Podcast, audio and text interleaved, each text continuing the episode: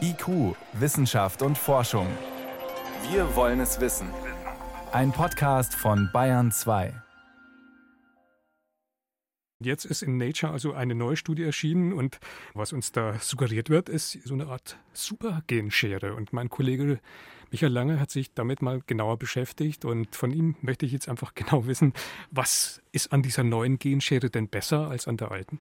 Ja, die alte Genschere, die konnte zwar sehr genau schneiden, man konnte die programmieren und ihr sagen, wo sie schneiden soll. Was sie noch nicht so gut konnte, ist reparieren.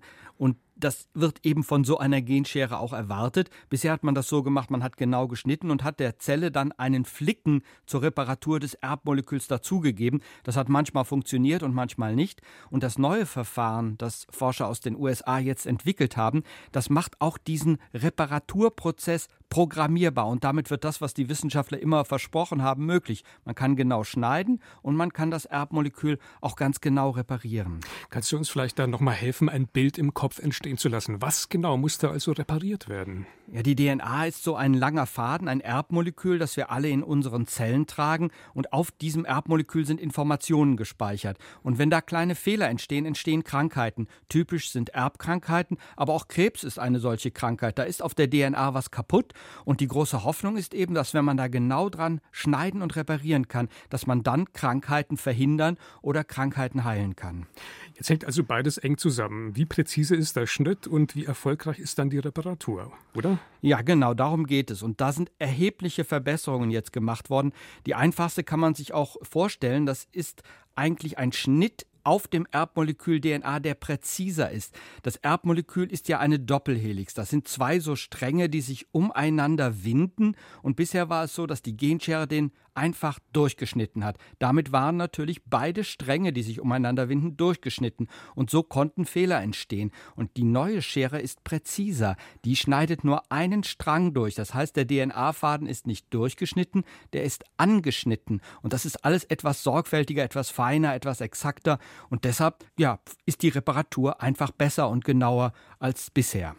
Das weckt jetzt große Hoffnungen. Wie reagiert denn die Fachwelt auf diese neue Schere? Also wie getestet, wie ausgereift ist das Ganze? Ja, die Laborforscher, die reagieren in dem Fall ähnlich wie Handwerker, die ein neues Werkzeug bekommen. Also mit leuchtenden Augen, die sprechen von intellektueller Brillanz und wichtigen Verbesserungen. Und tatsächlich ist diese Genschere wirklich was Neues. Das ist jetzt ein Porsche und früher gab es nur den VW.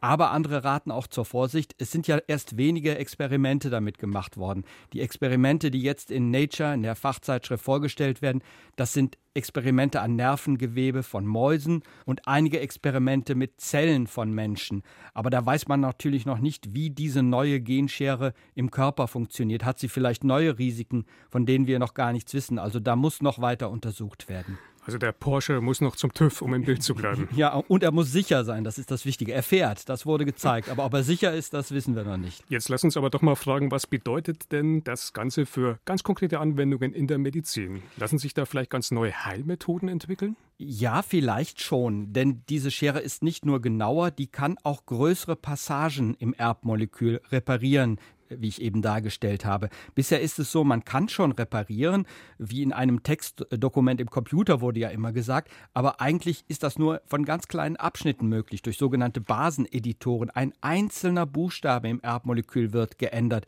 Das ist auch so bei dem Beispiel der Phenylketonurie, die eben vorgestellt wurde. Da wird ein Buchstabe verändert und das reicht. Jetzt ist es möglich, 30 Buchstaben gezielt zu verändern und die US-Forscher sagen, ja, da können wir jetzt 89 Prozent aller bekannten menschlichen Erbkrankheiten mit heilen oder zumindest mit behandeln. Also man hofft schon, dass man damit noch neue Heilmethoden entwickeln kann. Das Hauptproblem ist aber immer noch, die Genschere überhaupt in die Körperzellen hineinzubringen. Das funktioniert mit Viren und das ist immer noch eine Hürde. Da ist man immer noch nicht weiter.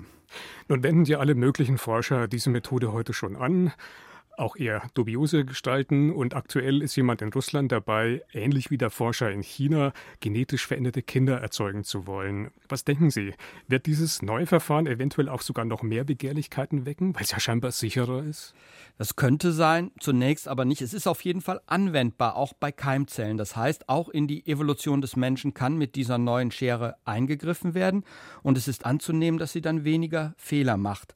Aber das Verfahren bleibt risikobehaftet. Es sind ja nach wie vor Fehler da. Ich habe eben gesagt, wie sicher der Porsche ist, das wissen wir noch nicht. Also man muss da nach wie vor sehr vorsichtig sein. Und ich glaube, die wichtigsten Argumente gegen eine Manipulation des menschlichen Erbguts, die gelten immer noch. Es ist ein Gesundheitsrisiko und es ist ein Eingriff in die menschliche Evolution, in die Genetik des Menschen. Also vererbbare Informationen werden da verändert und da sind die meisten Wissenschaftler eindeutig dagegen und das ist auch gut so.